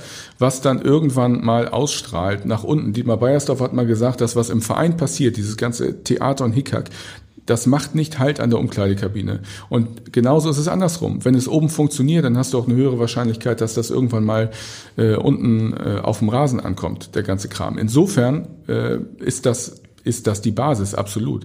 Im Übrigen bin ich sowieso der Überzeugung, dass dann ein Fußballverein, ein, ein Profiverein erfolgreich ist, wenn du eine ganz enge Symbiose hast, zusätzlich noch zwischen dem Trainer und dem Sportvorstand in dem Fall. Wenn dieses Duo funktioniert, in dieser Kern, in dieser Kernarbeit dieses Fußballvereins, so, dann hast du hervorragende Möglichkeiten, dass du in die richtige Richtung marschierst. Da kann ich mich aber an keine größere Symbiose erinnern in den vergangenen, keine Ahnung wie viele Jahren, ich bin seit 2009 HSV-Reporter, als in diesem Jahr zwischen Dieter Hecking und Jonas Bold. Also, Ja, Liegen die Probleme doch woanders, ja? sollen sie weitermachen. Nur das heißt ja nicht, dass es, dass es, dass Dinge schiefgehen können. Das heißt ja nicht, dass man nicht Fehler macht und dass man falsch auswechselt oder mal einen falschen Spieler holt oder wie auch immer. Oder dass vielleicht liegen die Probleme ja auch dann äh, zusätzlich noch an einer anderen Ecke, die man jetzt irgendwie nicht angepackt hat. Aber das ist erstmal die Grundlage. Es ist ja auch nicht so, wir, wir über Mentaltrainer gesprochen. Es ist ja nicht so, ein Mentaltrainer kommt und der HSV kriegt nie wieder ein Gegentor in der Nachspielzeit. Natürlich ist das immer noch alles möglich. Genauso wie du, äh, keine Ahnung, nochmal sogar Gary Ehrmann holen kannst als Torwarttrainer und irgendein HSV-Trainer, wird, äh, Torwart wird auch nochmal einen Fehler machen. das wäre interessant im Zusammenspiel mit Julian Pollersbeck, aber Ja. Jurek, du hast eben die Konstellation angesprochen beim HSV. Dieses ganze Konstrukt äh, ist ja schon immer schwierig, gerade mit Klaus-Michael Kühne als Investor dann noch im Hintergrund. Der hat dann auch bei der Freistellung von Bernd Hoffmann ja seinen Daumen gesenkt. Wie denkst du dazu in Zukunft? Ähm, ist es vielleicht auch an der Zeit, mal da etwas zu verändern, vielleicht sich von Kühne zu lösen? Geht das überhaupt? Ja, das geht durchaus, klar. Also wenn man äh, versucht, mit dem wenigen Geld, was dann noch übrig ist, äh, eine vernünftige Mannschaft aufzubauen und dann auch die Geduld mitbringt, dann äh, ist es sicherlich möglich. Aber auf der anderen Seite kann man auch sagen, wenn man einen Großangriff äh, starten will, dann braucht man Geld, ob das jetzt von Kühne oder irgendjemand jemand anderes ist. Das wird benötigt, damit man da vielleicht auch mal nicht nur für eine Saison, sondern vielleicht mal für zwei, drei, vier Jahre so ein na, Angriffspaket äh, schnürt. Und ähm, ich glaube, die Personalie Kühne, die wird natürlich immer gerne auch gerade medial bedient.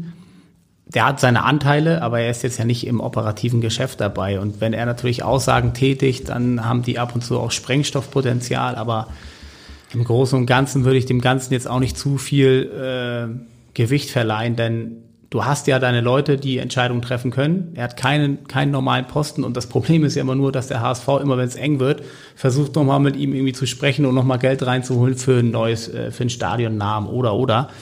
Und äh, also das Problem grundsätzlich besteht ja eher darin, dass der HSV eine Abhängigkeit hat und immer wieder neues Geld braucht. Und da ist jetzt Kühne nur ein Name, der jetzt in den vergangenen Jahren den HSV auch gerettet hat. Trotzdem hat man immer wieder das Gefühl, dass es irgendwie zu politischen Spannungen dann im Hintergrund führt, dass alle Vorstände, die hier arbeiten, irgendwie versuchen, sich mit ihm gut zu stellen. Marcel Janssen hat man das Gefühl, der pflegt da einen engen Draht, weil er vielleicht auch irgendwann andere Ambitionen hat.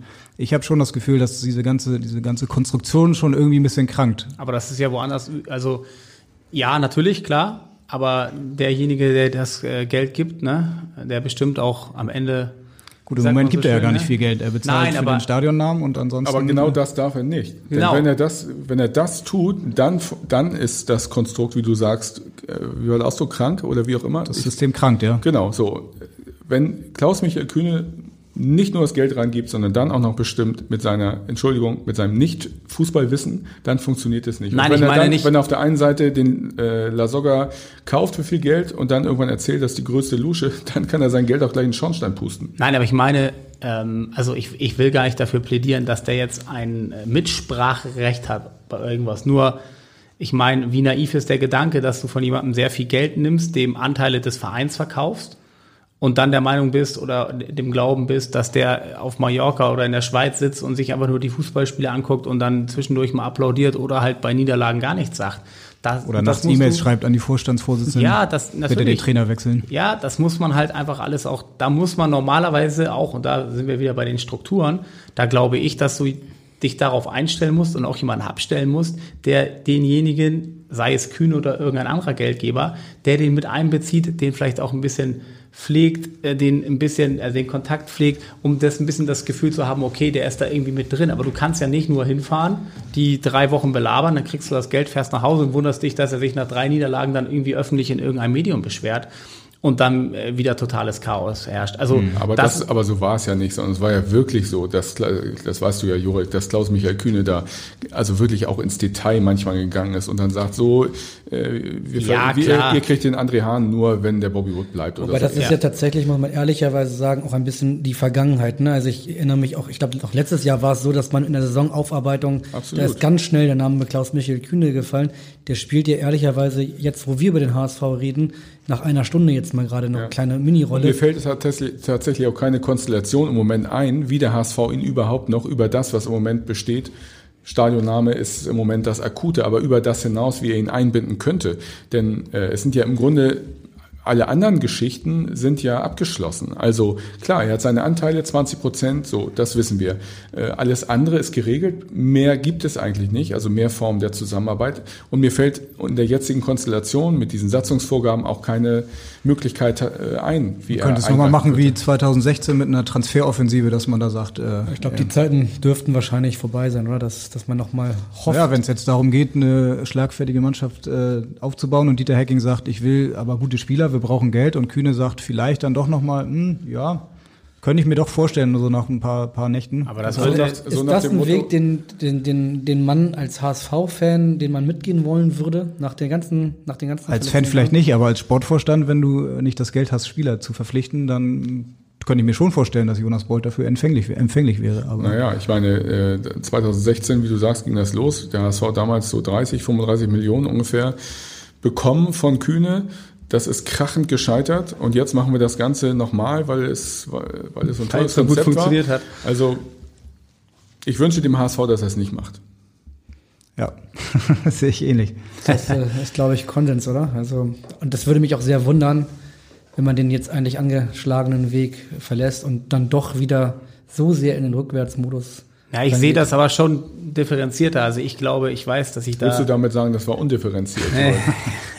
Wollte Nein, aber. Das zweite Mal, dass meine Aussagen hier als undifferenziert ja, geblackmailt werden. Nein, aber ich glaube, auch wenn das viele Fußballromantiker nicht gerne hören werden und die Fanszene sowieso nicht, wenn du sei es der HSV oder irgendein anderer Verein, wenn du wirklich über die nächsten Jahre kontinuierlich auch auf einem guten sportlichen Niveau agieren willst, sei es Aufstieg aus der zweiten Liga, äh, sei es dann äh, Klassenerhalt Bundesliga oder irgendwann, ich will es gar nicht aussprechen aus HSV-Sicht, aber dann mal Richtung internationales Geschäft schauen willst, dann brauchst du Geld, weil das Geld in der Regel auch dir gute Spieler bringt. Ähm, der HSV hat es vorgemacht, dass du auch Geld haben kannst und die Spieler falsch einkaufst, aber die Wahrscheinlichkeit ist trotzdem deutlich höher. Und wenn wir uns anschauen, wer in der Bundesliga als Verein vernünftig oder, oder welches Konstrukt dahinter steckt und welche Vereine da vernünftig performen, dann äh, ist das schon extrem abhängig davon, wie viel Geld du investierst. Und äh, deswegen, also wir haben jetzt ja auch, wir haben ja noch kaum angesprochen, ob dieser Aufstieg überhaupt dem HSV gut getan, getan hätte. Also ich glaube, wenn sie mit dieser Mannschaft aufgestiegen wären,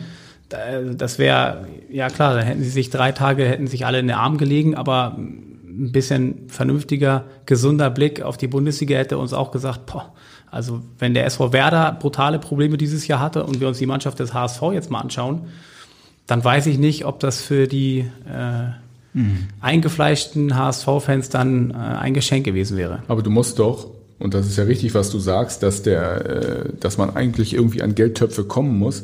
Du musst doch eigentlich die unter der Bedingung, dass du wirklich nach oben willst, musst du doch äh, die Bundesliga anstreben. Der HSV hat äh, ja, klar, aber die Möglichkeit gehabt, jetzt durch den Aufstieg alleine 15 Millionen Euro Fernsehgelder mehr zu bekommen, wenn sie es geschafft haben. Ja, aber das reicht doch nicht, 15 Millionen. Nein, das war also, ein Anfang. Und wenn du in der klar. zweiten Liga bleibst, dann wird natürlich der Abstand noch größer. Ich glaube, der HSV wird jetzt bei 25 liegen oder so, die sie kriegen nächstes Jahr. Und Augsburg, Freiburg, Mainz, die liegen alle über 50, 55 Millionen. Das ist ja eigentlich der erschreckende Abstand. Und insofern sportliche Qualifikation, reicht das äh, für die Mannschaft? Für Union Berlin hat es auch gereicht. Also Aber Union Berlin konnte danach auch nachschießen. Die haben natürlich, äh, selbst wenn das jetzt keine äh, Jahrhundertfußballer waren, die sie gekauft haben, sie haben ordentlich investiert oder waren in, waren in der Lage, ordentlich zu investieren. Und das war ja so ein bisschen ähm, der Punkt, den du gerade angedeutet hast. Also ja, wenn du dich als Verein irgendwann mal öffnest, grundsätzlich, dass man mehr Anteile verkaufen kann, dann wird das natürlich keinen äh, Jubelsturm auslösen, aber das wird der einzige Weg mhm. sein, wo du sagst, okay, da kannst du jetzt mal richtig, vielleicht über drei, vier, fünf Jahre strategisch geplant ein Konzept aufbauen, wo du dann auch in der Bundesliga mhm. dich dann mal halten kannst. Bleibt aber die Ausnahme, dass genau dieser Weg mit viel Geld und dann strategisch drei, vier Jahre zu arbeiten, dass der wirklich zum Erfolg führt. Da fällt mir jetzt RB Leipzig an, die haben das geschafft. Nee, das glaube ich nicht. Das sehe ich gar nicht so. Ich glaube, ich glaube, mittlerweile ist es so, dass die Ausnahme ist, dass es nicht funktioniert. Weil, guck dir doch an, welche Vereine in der Bundesliga funktionieren. Freiburg zum Beispiel. Ja, Freiburg ist, äh, klar, Freiburg ist vielleicht eine Mainz. einzige Ausnahme. Ja, aber Mainz, also der Mainz, HSV kann, das ist vielleicht auch ein Mainz, Problem, dass der HSV sich immer mit Gladbach, wie es Ben Hoffmann gesagt hat auf der Mitgliederversammlung, mit Gladbach, Schalke und Frankfurt war es, glaube ich, vergleichen will. Wahrscheinlich müssen sie sich jetzt erstmal mit Mainz, Freiburg und Augsburg ja, Mainz hat, um, Main, Mainz, hat, Mainz hat am 33. Spieltag den Klassenerhalt perfekt gemacht. Das ist also Abstiegskampf. Aber so. diese Vergleiche mit, mit Leipzig und Bayern und äh, Leverkusen meinetwegen oder Wolfsburg, also die verbieten sich doch von vornherein. Naja, wieso? Ja, weil die völlig andere Konstruktionen haben und weil das dann tatsächlich im Zweifel überhaupt nicht drauf angekommen ist in den vergangenen und Jahren. Weil der HSV bei Darmstadt, Osnabrück und Sandhausen gerade ist. Nein, aber wir haben ja darüber gesprochen, welche Möglichkeiten bestünden, damit man den HSV wieder auf Kurs bringen könnte. Und ich bin, das habe ich ja gesagt, da bin ich halt äh, kein, also da muss ich die Fußballromantiker enttäuschen. Ich bin halt der, der Meinung, dass du nur mit viel Geld die nächsten Jahre dann auch den Verein wieder in ein vernünftiges Fahrwasser bringen kannst. Und ob das jetzt gefällt, dass Leipzig, Wolfsburg, Leverkusen, natürlich sind das auch alle, die haben ein anderes Konstrukt dahinter, aber da ist Geld. Und wenn du das, wenn du, wenn du nicht bereit bist und nicht dieses Geld hast, aus irgendwelchen Gründen beschaffen kannst, dann glaube ich auch nicht, dass du das kontinuierlich aufbauen kannst. Weil es wird doch, was passiert denn jetzt? Jetzt wird es ja genau wieder so passieren. Äh, Jonas Bolt wird jetzt gucken, jetzt hat er noch weniger Geld. Äh, Corona-Krise, jetzt muss er noch exotischere Transfers machen oder er braucht kreative Lösungen, Leihspieler etc. pp. Aber das führt also auf jeden Fall nicht mittel- und langfristig dazu, dass du kontinuierlich besser wirst. Wäre es dann nicht vielleicht mal an der Zeit jetzt, wenn man auf die nächste Saison blickt, nicht zu denken, jetzt wollen wir mit aller Macht wieder aufsteigen und den entsprechenden Kader zusammenstellt und dieses Ziel ausgibt, sondern vielleicht mal einen Zwei- oder einen Dreijahresplan entwickelt. Lars, du meinst, der HSV muss schnell wieder an die Geldtöpfe. Das würde ja wiederum dafür sprechen, dass man es eigentlich nochmal so versucht, oder? Nochmal viel Geld in den Kader investiert und hofft, dass es irgendwie dann klappt. Ja, das kommt ja äh, ganz ausdrücklich dann darauf an, mh, sag mal, also welche Ausrichtung man dann grundsätzlich hat. Natürlich, wenn man irgendwie äh, da oben so schnell wie möglich mitmischen möchte, dann muss man natürlich aufsteigen, ist ja völlig klar. Ich glaube nur, dass, ähm, dass der HSV in einer anderen Situation ist, dass der HSV erstmal sich selbst konsolidieren muss, aus sich heraus Stärke gewinnen muss, eigenverantwortlich wieder mehr handeln muss. Ich bin überhaupt nicht davon überzeugt, dass dieses äh, kühne Konstrukt äh, so irgendwie wie soll man sagen, unerheblich ist oder so. Ich glaube, dass sich der HSV, auch wenn es alle Verantwortlichen immer bestritten haben, sehr wohl das Heft des Handelns aus der Hand äh, ja, man kann schon fast sagen, selbst äh, genommen hat, durch die Konstruktion, die man da eingegangen ist. Das ist alles ein langer äh, Prozess, der allerdings ja nun nicht bedeuten muss, dass man nicht parallel irgendwie auch mal sportlich Erfolg haben kann. Natürlich kann das, kann das so sein. Aber ich glaube, dass der HSV gut beraten ist, mal ein Stück weit ähm, rauszutreten aus diesem, aus, aus diesen ganzen Situationen, die er hatte in den vergangenen Jahren, aus diesem permanenten Scheitern. Und äh, so wie das doch in großen Teilen Jonas Bolt heute angedeutet hat, irgendwie mit eigenem, mit irgendeiner eigenen Philosophie heraus sich ein Stück weit neu zu erfinden. Das ist, vielleicht ist das Fußballromantik, ich weiß es nicht, es kann sein. Ähm, ich finde übrigens, dass die, ich, ich komme nochmal darauf zurück, dass die Vergleiche mit den genannten Vereinen nicht so ganz passen, ja, weil die, weil die Konstruktionen so anders sind. Ich finde, dass die Konstruktionen bei Schalke und meinetwegen Hertha oder so eigentlich viel eher äh, oder viel ähnlicher sind dem HSV. Aber Hoffenheim und Leipzig auch. Als was? Na, bei Hoffenheim und Leipzig war auch ein einziger Mann, der das Geld reingegeben hat. Ja, aber äh, doch in eine ganz, also doch ganz anders. Aber das ist ja meine These. Ich sage ja, dass du, dass eine Person, ob der jetzt Kühne heißt oder Hans Meyer, äh, das ist ja vollkommen egal. Irgendjemand, der Geld gibt und zwar richtig Geld, eine Stange Geld, damit du mal für fünf Jahre planen kannst. Dann weißt du auch, wie lange hat RB Leipzig gebraucht. Naja, Mateschitz, also ehrlich gesagt, mit dem Einstieg von Mateschitz war klar, dass RB Leipzig nicht drei, vier Jahre planen kann, sondern dass die, sagen wir, ein halbes Jahrhundert. Aber okay, sind. aber wie lange haben sie gebraucht, um, aus, also in, um in den bezahlten Profifußball zu kommen? Ja, weil sie es aber auch dann zusätzlich eben auch noch gut gemacht haben. Und beim HSV ist natürlich auch viel Stückwerk. Das ist ja immer äh, wie heißt das, äh, Flickschusterei betrieben worden. Ja, klar. Aber der, also der HSV hatte ja zumindest von der Ausgangslage her ein deutlich, eine deutlich bessere Basis, weil die waren ja schon in der Bundesliga. Ja, ich kann mich Ich erinnern. schon. Das war mal. Bevor sich hier jetzt ein kleiner verbaler Fight noch entwickelt, Überhaupt nicht. bevor wir in die Zukunft schauen, wollen wir jetzt noch zum Abschluss einmal in die Vergangenheit schauen, nämlich äh, auf das gestrige Spiel. Und da gab es zum Abschluss ja wirklich nochmal ja, die Schlusspointe von Dennis Diekmeyer. Und weil es so schön war, von Lars Pegolo hören wir da nochmal rein. Eine Minute wird noch gespielt. Der Ball, Achtung, bei Sandhausen. Diekmeyer, Tor. Das gibt's Das nicht. gibt es nicht. Dennis Diekmeyer setzt nochmal einen obendrauf. Er setzt einen obendrauf für den SV Sandhausen, als ob es der Demütigung nicht schon genügt, ge, äh, genügend gegeben hätte für den HSV. Macht er den Deckel drauf in der 93. Minute. Der frühere HSV-Spieler der, naja, so ein bisschen wehmütig gesagt hat vorher, das fehlt ihm eigentlich noch ein Tor im Volkspark, das wollte er immer schießen, das ist ihm nie gelungen während seiner Zeit beim HSV. Jetzt erzielt er seinen zweiten Saisontreffer. Und er trifft hier und sorgt für einen glänzenden Ausstand des SV Sandhausen. Er steht frei vom Torwart, haut den Ball in den Winkel und es ist das 1 zu 5. Wie nun dieses Resultat am Ende genau lautet, ob es ein 1 zu 2 ist oder 1 zu 5 am Ende oder was auch immer, ist natürlich wurscht. Das ist doch wirklich der Gipfel. Dennis Dickmeyer setzt den Schlusspunkt. Der HSV am Boden. Noch was? Der HSV am Boden. Das war der letzte Satz und das ist auch fast unser letzter Satz heute. Wir könnten wahrscheinlich jetzt eine Stunde weiter philosophieren. Ähm, hat auf jeden Fall großen Spaß gemacht, einen kleinen Blick zurückzuwerfen, einen kleinen Blick nach vorne zu werfen. Und äh, normalerweise hatten wir immer unsere Gäste äh, gebeten, in dem vergangenen Jahr einmal zu sagen, oder zu wir haben sie immer gefragt, steigt der HSV auf? Die Frage wurde gestern beantwortet, aber ihr müsst dann ein Jahr nach vorne blicken. Steigt der HSV im nächsten Jahr auf? Wer will beginnen? Lars? Ich glaube, dass es schwieriger, schwieriger wird, nächstes Jahr aufzusteigen. Ähm, Ich wünsche dem HSV, dass er konsolidiert, dass er stärker wird und dass er die Basis schafft, um dann irgendwann verdient Du hast aufzusteigen. aber die Frage nicht beantwortet. Glaubst du, dass der HSV aufsteigt? Nein. Danke.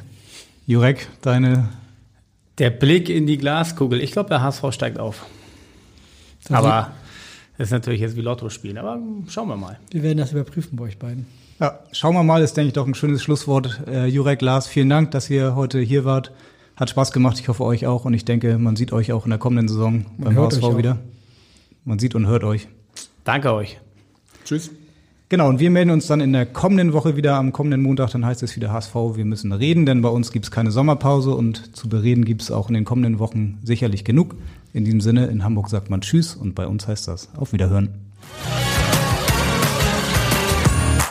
Weitere Podcasts vom Hamburger Abendblatt finden Sie auf abendblatt.de slash podcast.